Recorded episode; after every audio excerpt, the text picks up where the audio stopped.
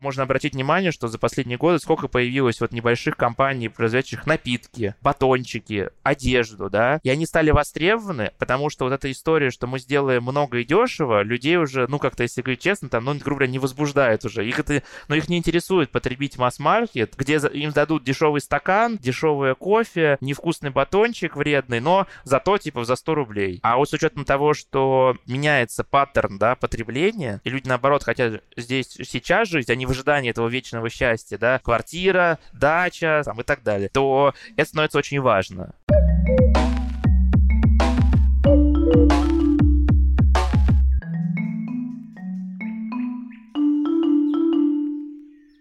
Привет! Это Лина и подкаст Сега на Эко. Кофеманов и всех любителей горячих напитков на вынос сегодня прошу особое внимание обратить на этот выпуск, потому что речь пойдет про одноразовые стаканчики. Невероятно, но факт, многие продолжают считать эту тару экологичной, потому что визуально она сделана из бумаги. В каком-то смысле так и есть, но вот чтобы бумага не протекала, производители покрывают внутренние, даже иногда внешние стенки стаканчика специальной полипропиленовой пленкой. Поэтому такую тару невозможно сдать на переработку. Ну и что мы имеем в итоге? По статистике, 600 миллиардов кофейных стаканчиков выбрасывается каждый год. Поясняю, 600 миллиардов пластиковых крышек и 600 миллиардов кусочков бумаги, покрытых пластиком, и все это никогда не может быть переработано. Я, в принципе, всегда и везде говорю, и сегодня тоже повторю, что за использование многоразовых вещей, в том числе и стаканчиков, но объективно понимаю, что не всегда бывает такая возможность или не всегда бывает это действительно удобно. Другое интересное исследование, проведенное в 2019 году, говорит, что треть россиян готовы отказаться от товаров в упаковке, которую нельзя переработать, но при этом только 2% из них готовы что-то предпринять со своей стороны. Благодаря партнеру подкаста компании Unilever я познакомилась с предпринимателем, энтузиастом и основателем компании Polycap, которая производит более экологичные упаковочные решения для российского рынка. Встречайте,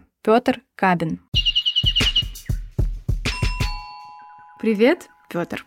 Привет, Лина. Петя, расскажи подробнее, чем ты занимаешься, как ты пришел к идее производства упаковки. Вообще, я уже в мире упаковки, мне кажется, лет 5 или 6. Это все началось, когда я еще учился в институте. Несмотря на то, что у меня образование, в общем, банковское дело и финансы, что, конечно, сейчас очень помогает, но меня занесло в коммерцию, и я оказался в достаточно крупном нефтехимическом холдинге, и там из меня, скажем так, сделали коммерсанта, чему я очень рад. И я занимался полимерами, сейчас очень популярная тема, это пластиковые бутылки, PET. Сейчас в России там идет история по их сбору. В общем, это такая супер популярная тема. Я в этом оказался, и это как бы дало классный, скажем, старт. Потом, как я в шутку говорю, перешел с темной стороны Луны на светлую, перешел из полимерной в бумажную индустрию. И сначала занимался маркетингом, а потом уже непосредственно продажами. И это был очень классный опыт, потому что я сотрудничал с более чем 60 странами мира, и помимо того, что это просто интересно, и ты понимаешь, что несмотря на то, что вроде мы все разные, но какие-то базовые принципы у нас одинаковые, в том числе о том, что мы едим, из чего мы едим. И упаковка, да, это то, что пришло к нам, особенно мы это видели в пандемию. И как раз я стал понимать, что, ого, блин, столько всего интересного, причем в разных странах, и, кстати, надо отметить, что все думают, что вот есть, не знаю, Европа, США, и все, ура, да, и мы то осмотрим. А как раз основными моими всякими клиентами были это развивающиеся страны, и которые мечтают, скажем так, стать Россией, если мы берем, да, пример,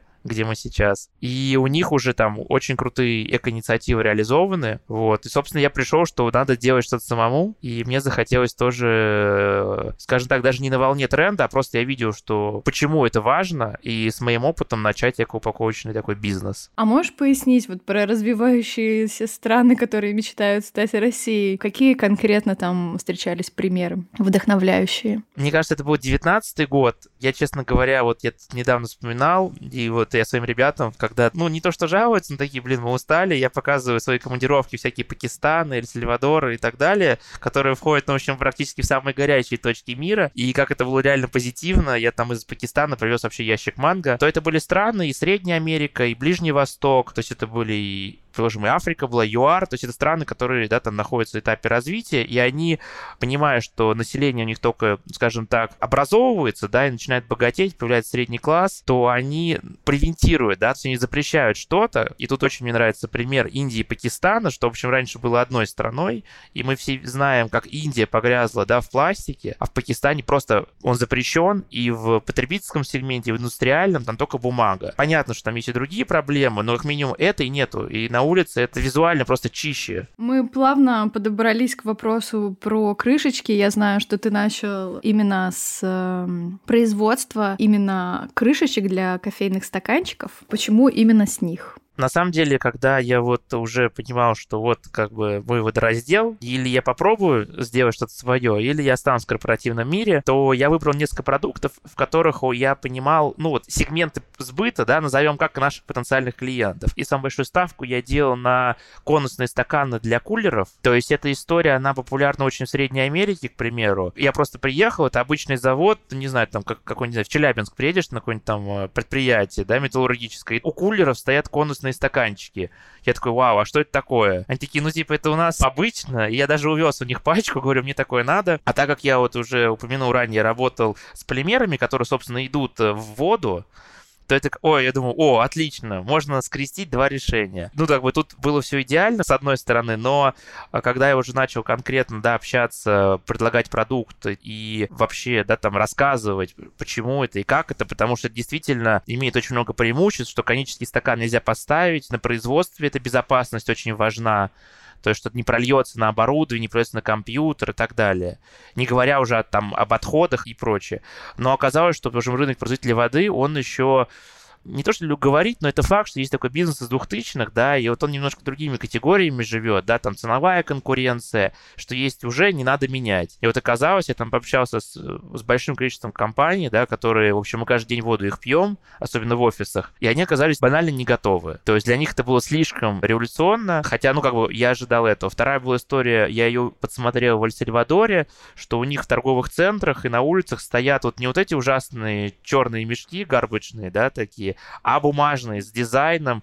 Вот, я тоже общался с несколькими бизнес-центрами, которые с точки зрения утилизации занимаются, но они сказали, мы не готовы платить, лучше будете металлические боксы, в них что-то будет скидываться. А крышки, честно говоря, родились тоже путем наблюдений. Я был у одного клиента в Китае, он делает много разной упаковки, я это увидел.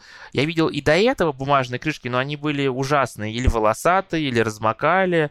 И у меня познакомили вот с заводом, в Китае, который, ну, он там супер, не то что инновационный, то есть я пример приведу, то есть в Европе пытались построить похожее производство, и оно просто в разы хуже. То есть это ребята реально инноваторы. Я такой, о, классно. И все это началось в конце 2019 года, когда, в общем, про пандемию даже никто не думал, и я такого не видел эффекта, что, честно говоря, показал продукт, ну, практически там, не знаю, вот сарафанное радио, учитывая, что я вообще не из этой индустрии, и тогда я там любил пить э, латте с каким-нибудь сиропчиком, да, за что бы мне сейчас мои ребята из команды, которые разбираются в кофе, бы вообще, наверное, сейчас бы уже бы отключились бы перестали слушать. И я такой закинул, я такой отклик, раз, два, три, я такой, вау. А так бывает вообще? Это, это, это легально? Я понял, что надо стартовать, мы заказали еще чуть побольше партию, она просто там, вот, то есть люди ко мне приезжали домой, такие, так, отдай, ну, то есть я такой, ну, как бы окей, как бы я там все классно причесал, написал, начал собирать команду, заказал уже, мы договорились о первой партии, и тут ударил как бы карантин, и конверсия, ну, там снизилась, не знаю, в сотни раз. Кофейни многие закрылись, потому что еще тоже в связи с пандемией. И закрылись, и вот, кстати говоря, мне кажется, вот это очень хорошая такая вот отсылка, ну, таких вот две, мне нравится вот, ну, не две больше, но вот которые я отмечаю у Тинькова, что у нас вот не очень дела с продажей и маркетингом, мы делаем классные продукты и так далее. И как раз с моей точки зрения, среди тех, кто пришел в наши крышки, никто не закрылся за это время. Это что означает, что люди наоборот, то есть не стали экономить, чтобы выжить, да? То есть если ты хочешь поправиться, ты же не начинаешь меньше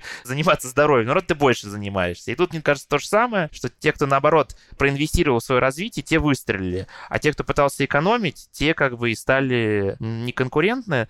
И так я, в общем, пришел к бумажным крышкам, но да, там, как мы выживали, это уже, наверное, следующий вопрос или история, но я обязательно расскажу. По поводу конусов. Мне кажется, важно добавить еще про склейку, что стаканчик обычный, который обычную форму держит, у него идет склейка, которая содержит в себе пластиковые элементы, да, а в конусовидном стаканчике этой склейки нет. И это так или что-то мы тут нафантазировали? Тут происходит как? Вообще в этом как раз большой интерес, что вообще, чтобы стакан случился, нужно, чтобы он сварился, да, как-то склеился. Соответственно, все бумажные стаканы текущие, ну вот, кроме нас, о чем мы немножко, да, расскажем, они с покрытием полиэтиленом, что даже не чуть содержание, это прям слой полиэтилена, очень большой. То есть это по факту тетрапак. Но то есть если для тех, кто, как бы, если простым языком, где-то реально тетрапак, в России всего 4 завода их перерабатывает, а обычный картон 2500 предприятий, даже больше. То как раз про конические стаканы, там есть два решения. Есть полиэтиленное, да, которое, ну, по факту, как бы визуально, а есть на основе воска. Воск, он подходит с точки зрения для воды, ну, то, что это неактивная среда, да, а вот для кофе вот как раз вот э, мы и запускаем продукт, это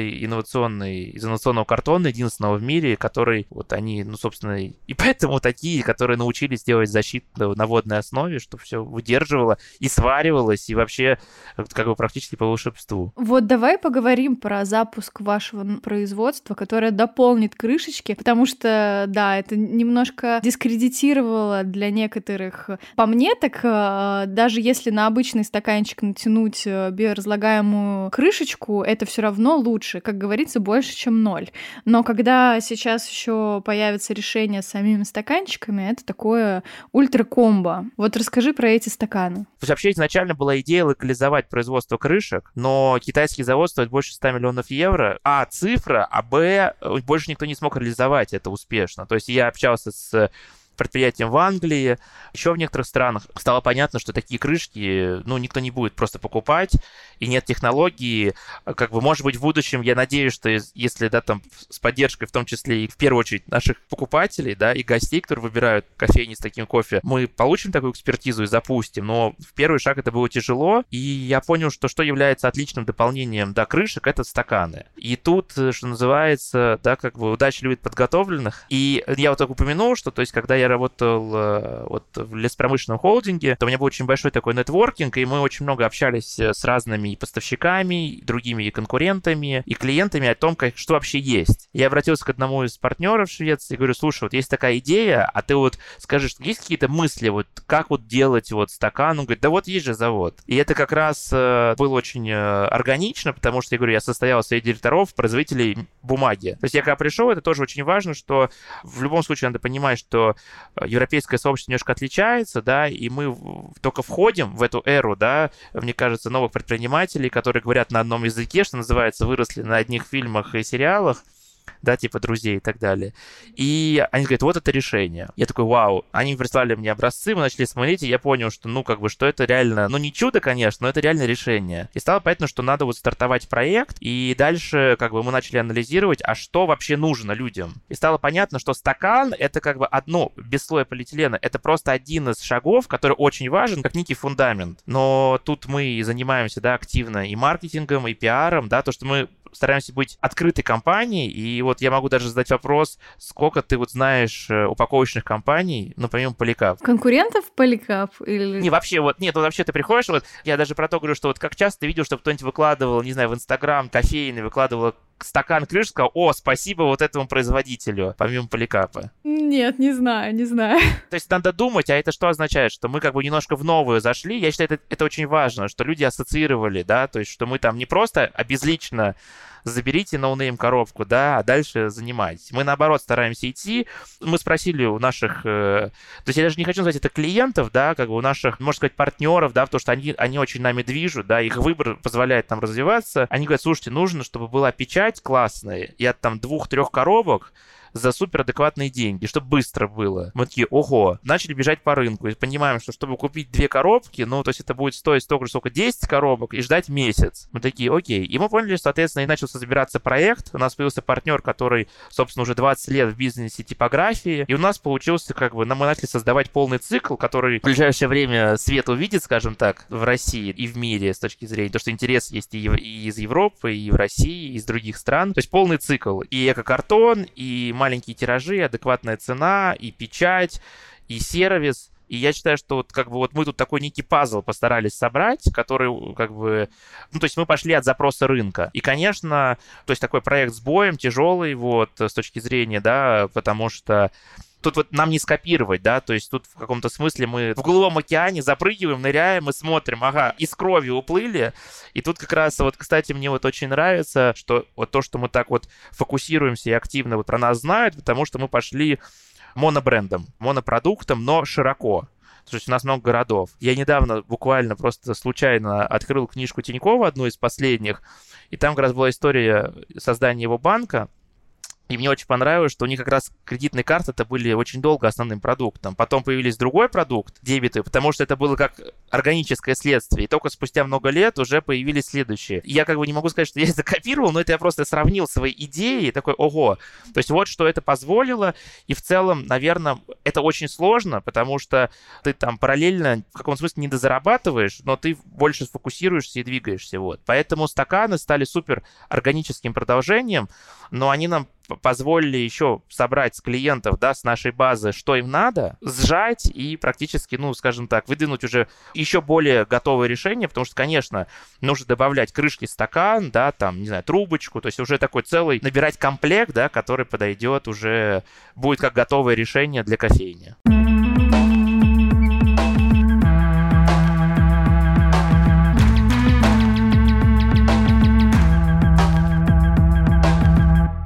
Про производство, да, которое вы сейчас запускаете. Как пандемия повлияла на запуск? И повлияла ли вообще? Но она повлияла с двух сторон. Она повлияла положительно, потому что у нас было больше времени сфокусироваться с точки зрения вообще понимания, да, и крышек, и стаканов, но она сильно усложнила с точки зрения того, что простые, да, там, казалось бы, встречи, переговоры, логистики. То есть мы все там читаем новости, да, я, как бы, к сожалению, прямой участник этого, что контейнерные перевозки подорожали там в 7-9 раз. Ну, как бы это закалило, скажем так, вот. Но, повторюсь, вот, э, наверное, если бы не было такого опыта корпоративного но когда там действительно очень большие, да, есть вопросы, большие предприятия, десятки тысяч людей работают, наверное, мне было бы сложнее, но тут как бы я решал то, что я уже до этого решал, скажем так. Поэтому это, скажем так, оттянуло срок запуска 100% и вылилось в дополнительные затраты, вот. Но назовем, наверное, это плата за вход, когда слишком легко идет, наверное, тоже не очень хорошо. И я воспринимаю в каком-то смысле, ну, назовем даже не трудности, а некие челленджи, как больше сфокусироваться. Скажем так, мне не дает ничего расслабиться, что мне нравится. То есть тут я не могу пожаловаться. Наоборот, это весело, и еще это не закончилось.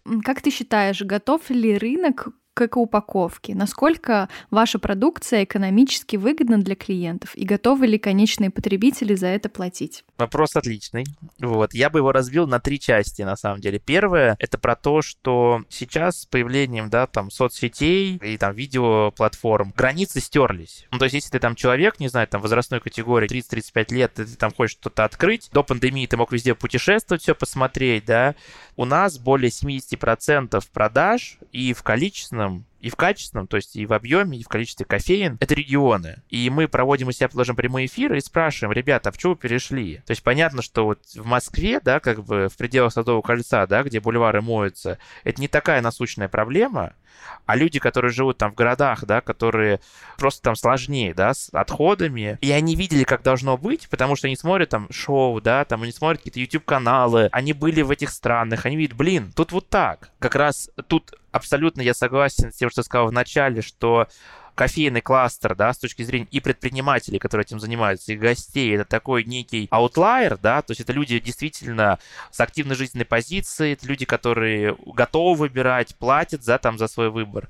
И поэтому в этом плане нам, ну, не то, что повезло, но это те люди, которые готовы воспринимать. То, что если вот посмотреть, э, как бы я всегда агитирую, когда люди спрашивают вообще про рынок, про клиентов, перейти в наш Инстаграм, мы делаем специально в highlights типа города, и там, ну, скажем так, вот если, вот когда я брал экономическую карту и думал, куда мы будем продавать, то вот не совпало вообще. То есть у нас в одной Махачкале больше 10 кофеин, у нас очень много в Крыму, в Челябинске, в Северобайкальске. То есть ты смотришь, и как бы, ну, и ты думаешь с точки зрения здравой логики, но это не работает. Ее нет, да. Ну, ее нет, да. А ты потом, когда общаешься с людьми, ты говоришь, вот даже казалось, вот у нас был очень крутой эфир с э, ребятами из Тюмени, которые открыли кофейню.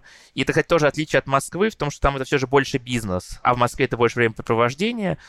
И они пришли, говорят, слушай, мы, мы видим, во-первых, ситуацию вокруг, что валяется, и мы хотим что-то сделать. То есть я бы сказал так, что наш рынок — это люди, которые хотят что-то и поменять. То есть они хотят сделать маленький вклад, то есть, повторюсь, это мой любимый пример. Я говорю, что да, крупные компании ежегодно выделяют сотни миллиардов рублей на устойчивое развитие. А вот если ты маленький предприниматель или средний, то ты же тоже хочешь делать вклад. Ну, как бы, и те есть два варианта. Или смириться и сказать, но многие же люди у нас же все равно вот э, живут с позиции, что я сделаю, как вот наша позиция компании. Мы же не говорим, вот, давайте закон, все запретим, будем продавать стаканы и крышки. Говорим, нет, мы сами сделаем. И мы ни на кого как бы в этом смысле не рассчитываем. Я считаю, это сильнее позиция. И вот таких ребят много с точки зрения владельцев, управляющих управляющих заведений. Это первое, что они хотят сделать какую-то социальную штуку. А потом они считают в деньги. Все говорят, ой, крышка стоит в три раза дороже. И все такие, ой, ну все. А потом говорим, окей, это в три раза это сколько? Два рубля? А, а что такое два рубля? Окей, сколько ты тратишь? Вот мы специально делали такой расклад экономики. То есть получается вот в среднем кофейня 3000 крышек стаканов в месяц потребляет. Это в месяц плюс 9 тысяч рублей мы делим на 30 дней 300 рублей в день. Что такое 300 рублей в день? Это 2 часа работы бариста, полтора-два в зависимости от региона, и настройка эспрессо-машины, да, кофемашины. И мы тут, тут не забываем, что тут, а мы возвращаемся потом к самому главному, что должны люди прийти. А люди приходят, то есть у всех есть хороший кофе, вкусная там закуска, там, да, какие-то сладости, интураж. На самом деле люди берут стаканчик, и для меня это вообще самое важное. Я считаю, что наоборот надо инвестировать в упаковку. И реально там 2-4 дополнительные чашки в день все это окупают. И вот мы тоже беседовали, ребята говорят, ну что мне опять заливать, на в Яндекс Директ, там, не знаю, 5, 10, 15 тысяч, а сейчас надо понимать, что эта эра прошла, когда это легко работало. Сейчас конкуренция безумная. Даже не клики, а конверсия очень дорогая становится. И поэтому отвечаю, что первая часть нашего рынка — это люди ответственные. Вторые, которые понимают, что это недорого, ну просто надо уметь да, раскладывать цифры, да, там, может спросить у любой кофейни, сколько она в месяц списывает непроданных каких-нибудь эклеров, которые хотела попробовать, да.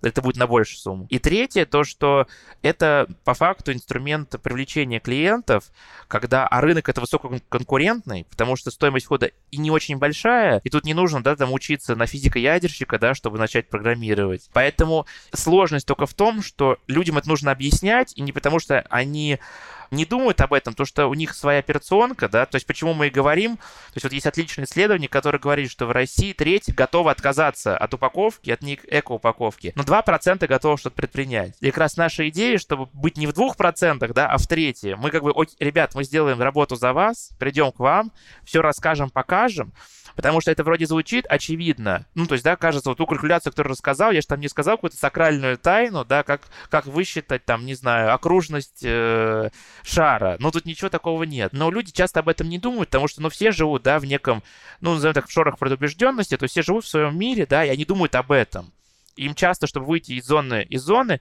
и в целом я считаю, это и сила некой вот коммерции, и в том, что у меня был опыт, что стараемся с разных углов людям показать. Потому что если прийти и сказать, вот я предложу, Лин, слушай, сходи, купи молоко там в два или три раза дороже. Вот, вот без объяснений скажешь нет. А если скажешь, слушай, оно будет там классное, полезное, там, не знаю, можешь посмотреть видео, как буренки пасутся. И от там, счастливых не знаю, их... коров.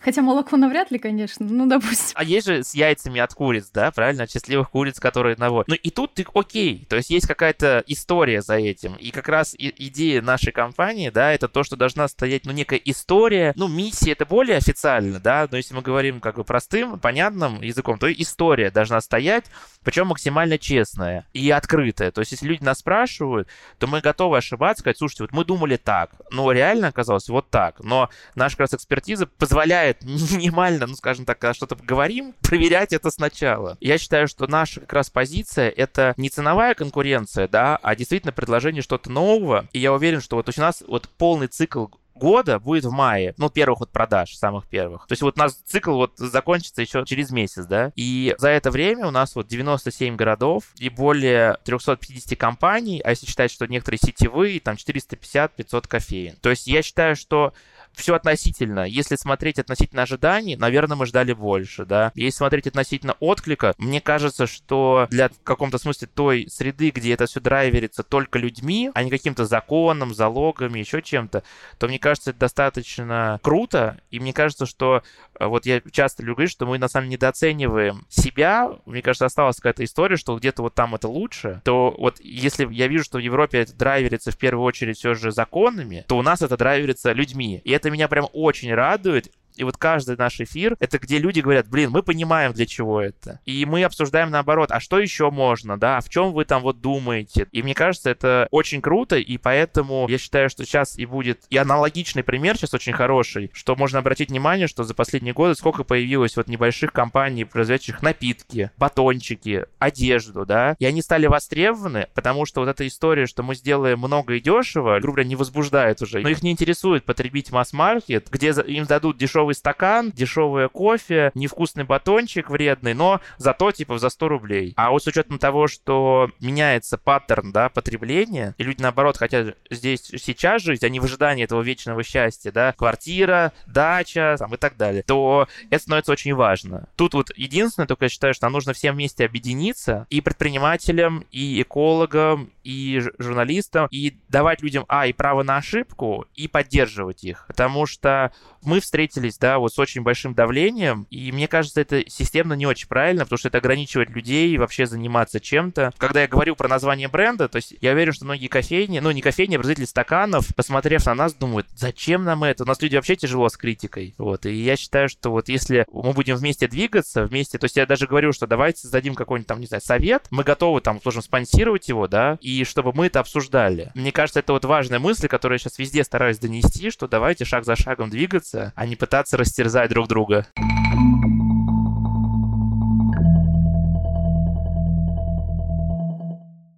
По поводу запросов аудитории, на экоупаковку. В начале 2020 года Мартини, они проводили до пандемии фестивали ежегодные, позвали меня экологизировать процессы на фестивале. И, конечно, больше всего отходов идет с зоны общепита, как раз-таки из-за одноразовой упаковки. И мы пытались найти какие-то определенные решения, были готовы потратить больше. На тот момент еще не было а, никаких сервисов по оборотной бесплатной таре. Я к чему? К тому, что мы уперлись. Там были варианты картонных тарелок, то есть без э, слоя полиэтилена. Но проблема была в том, что их надо было собрать потом и где-то прикопать, утилизировать, в общем. И мы в это уперлись, потому что не нашли никакого альтернативного варианта. Фестиваль не случился, решение в итоге тоже было до конца не найдено. Как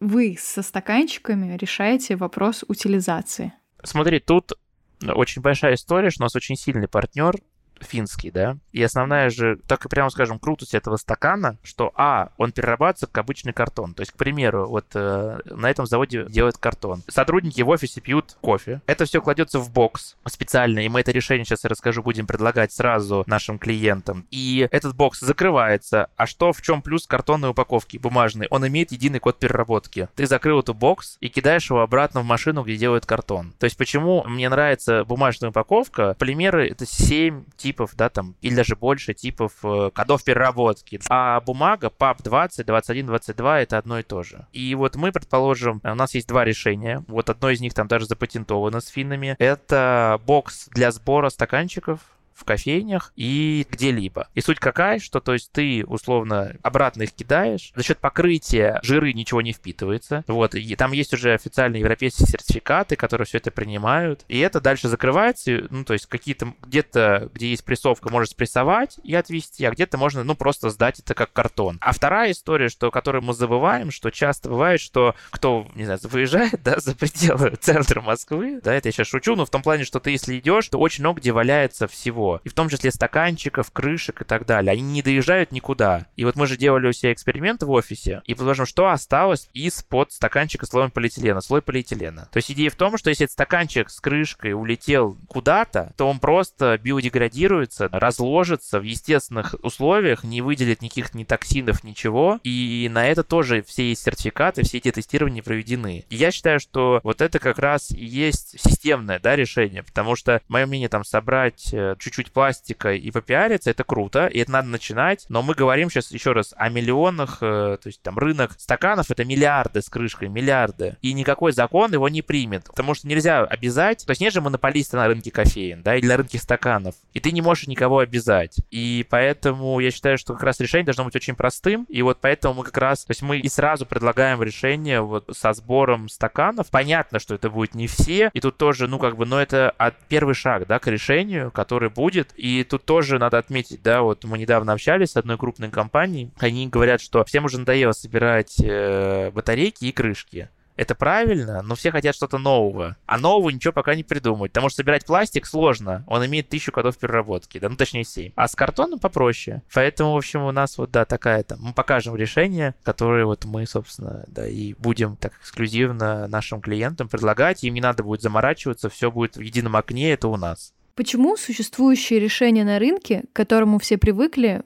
плохи? Тут надо сказать, что сейчас основной да, рынок вообще мировой — это одноразовая упаковка. Если мы переходим именно к кофе, да, и кофе с собой, то это бумажный стакан и крышка. Соответственно, крышка — это может быть сделано полистирол или полипропилен, и обычный потребитель, да, а там какой-нибудь офисный работник и человек, спешащий по делам, студент, он не будет разбираться, из чего она сделана. И, к сожалению, ну, такой некий оф-топ, часто никто не может гарантировать, из чего эта крышка сделана на самом деле внутри, да, это действительно какое ли это сырье. А второй — это стакан, который вообще, ну, как бы по простой классификации тетрапак, то есть это сложный композитный материал, который практически не перерабатывается разрабатывается, это CPAP, особенно у нас, это всего 4 завода, отличие от обычной упаковки. И наша идея, да, как бы это изменить ситуацию вокруг, не жертвуя комфортом окружающих, и, соответственно, наша крышка имеет код переработки PAP21, то, что она сделана из целлюлозы, да, то есть багасса это просто как некое исходное сырье, да, то есть вообще целлюлоза еще делается бумага картон, она может быть сделана из лиственницы, из хвои, из бамбука, да, то есть это все равно, но единое, это как бы на самом деле там картон-бумага. И наша идея, что и стакан, и крышка поддержка должны быть единого кода и в дальнейшем и другие продукты, да, которые дополнять, чтобы потребитель просто мог ее там просто выкинуть, да, понять, в какой контейнер ее кинуть. И поэтому мы, когда нашли вот это вот э, уникальное решение, как я люблю говорить, да, инновационное, это картон без слоя полиэтилена, без слоя биопластика, что вообще, кстати, сейчас очень много все пропагандируют, но в Европе от этого наоборот уходит, потому что биопластик не нужен переработчикам,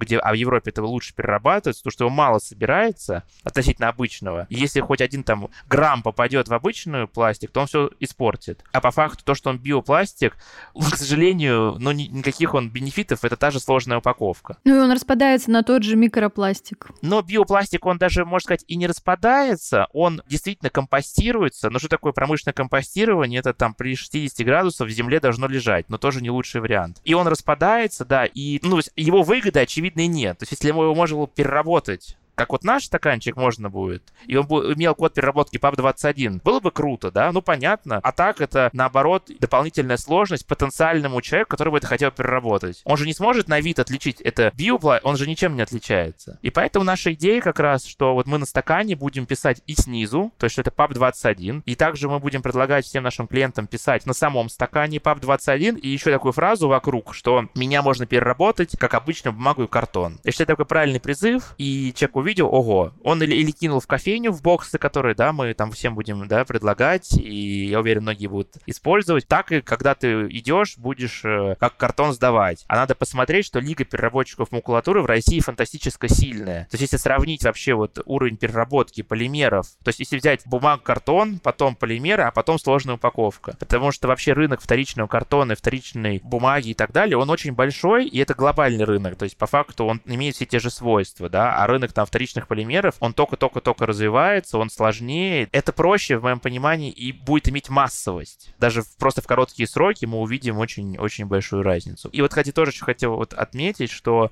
многие говорят сейчас, что пластик, он recyclable, что правда, ну, да, у него минус, что есть 7 кодов переработки, но надо понимать, что вот мне очень нравится фраза одного крупного концерна лесопромышленного, что дерево, ну, продукция, да, из него, там, картон, бумага, она не только recyclable, но и renewable. То есть мы же все знаем, что это возобновляемое сырье, и в модели вот Швеции, Финляндии, вообще всей Скандинавии показывают об интенсивном лесопользовании, которое все начинают сейчас использовать, и по факту леса, деревья должны вырубаться, засаживаться, это чтобы не было ни пожаров, ничего и так далее. И вообще это вот очень, мне кажется, полезная тематика, которую все должны изучить. Типа цикличность ты имеешь в виду, чтобы вырубили, засадили равное количество? И как засадили, как... Что за лесом нужно ухаживать, и что он возобновляемый. И я считаю, это относительно, да, полимеров, которые, да, это нефть или газ, которые иссякаемые, то мне кажется, это тоже, ну, я не могу сказать, что это, ну, мне кажется, это круто, что это такой возобновляемый ресурс. Да, и хотел бы особо отметить, что наши крышки, да, когда я говорю о код переработки PAP21, ты знаешь, что это формованная целлюлоза. Эта целлюлоза, более того, она не просто, да, там выращена, взята из какого-то дерева, еще из чего-то. Это из отходов сахарного тростника, да, научились из их отходов делать полезную фракцию, то есть это вообще был отход раньше. Из него научились делать целлюлозу. А в чем как бы крутая штука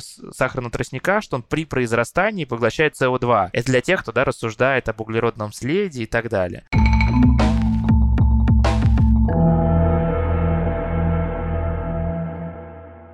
Резюмируя вышесказанное, как полный цикл производства, использования и утилизации вашей упаковки влияет на окружающую среду? Я считаю, очень важно, когда мы говорим об эко-упаковке, что мы не рассматриваем какую-то конкретную часть или только там конец, имеется в виду, да, что уже гость получает, или только в начале, что мы смотрим как бы весь supply chain, да, что мы берем классное сырье, или это отходы, как с крышками, да, или мы берем классный сертифицированный возобновляемый лес, который, да, идет для стакана стаканов. Дальше из него уже делается упаковка, да, которая не содержит ни примесей. Она устойчива с точки зрения того, что она выдерживает все свойства, она качественная. Затем, когда она а, приходит уже, да, начинает в готовые изделия появляться, оно легко перерабатываемое и, главное, легко идентифицируемое. Тебе не нужно заглядывать, ой, а что тут как? Ты понимаешь, да, что упаковка, предположим, от бренда, предположим, там, Поликап, да, там, или упаковка с ПАП, где будет написано. Это не нужно разбираться так, ПП, ПС, что да как. ПАП, все, объединили, и можно сдать на переработку. И из него получится кучу классных штук. Коробки, которые мы видим сейчас в сервисах доставки, салфетки, еще что-то. И дальше, что если вдруг, да, а, к сожалению, вдруг у нас случается часто, это не доехало никуда, а просто оно улетело, ушло, была переполнена мусорка, вылетело это, не знаю, еще куда-то, то оно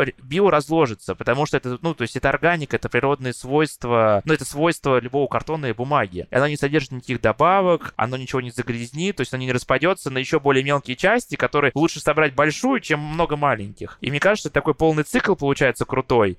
Это очень здорово, и главное, понятно и потребителю, который выбирает и понимает, что за этим стоит. И главное для меня, что это просто, что не надо думать, когда ты выбираешь такое. В этом плане очень важна открытость, чтобы любой мог, и мы сейчас не говорим даже не про кофейню, а имею в виду любой гость потенциальный мог нам спросить, ребята, а что произойдет с этим? И мы такие, пожалуйста, вот что будет с этим и почему это круто. Очень вдохновляющий потрясающая в целом история, но главный итоговый вопрос, когда запуск э, производства стаканчиков, завода непосредственно? Да, это вопрос болезненный. Сори, наступила на мозоль. Не, но он болезненный в том плане, что много вот, которые вначале говорю, факторов, челленджей, да, которые, ну не то, что это оттягивали, да, а как бы создавали дополнительные, то есть ты вроде видишь как-то босса в конце игры, но, блин, там что-то уровни все время добавляются, и такой, окей, мы это тоже пройдем. Вот, вообще мы думали, что это будет конец февраля, начало марта, но, повторюсь, вот э, нестабильная ситуация на рынке морских перевозок, она, ну не то, что подкосила, но она немножко отодвинула. Я считаю, это круто, мы даже лучше подготовились. Я думаю, что в ближайшее время вы уже увидите, что мы об этом начнем активно рассказывать. Вот апрель, как бы для нас, апрель-май для нас месяц, где мы должны, ну, в хорошем смысле, все услышания и заявить, и показать, и, и что главное, доказать, что это не наши фантазии и хотелки, вот, а реально это нужно. Вот, поэтому, кто нас слушает, пишите мне, я вам все расскажу, покажу. Вот, так что, ну, как бы, вот, вот, я вижу вот уже как-то финиш, не мы к нему подбегаем. Ну, я желаю вам удачи при запуске. Спасибо за разговор.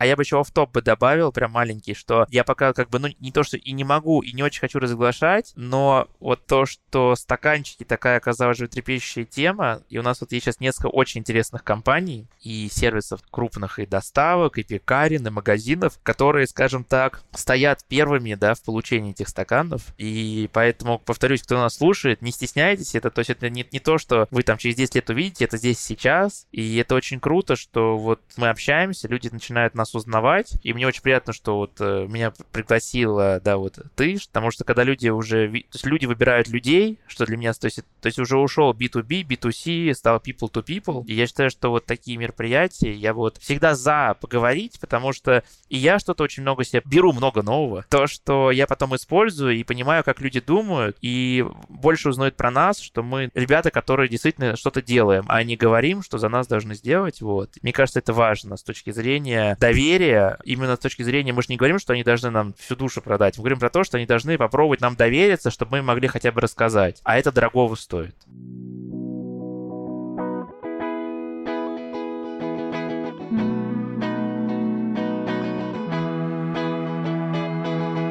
Все ссылки на организации, которые мы сегодня так или иначе упоминали, вы найдете в описании к этому подкасту.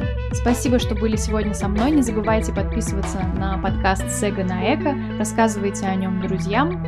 Дальше будет только интереснее.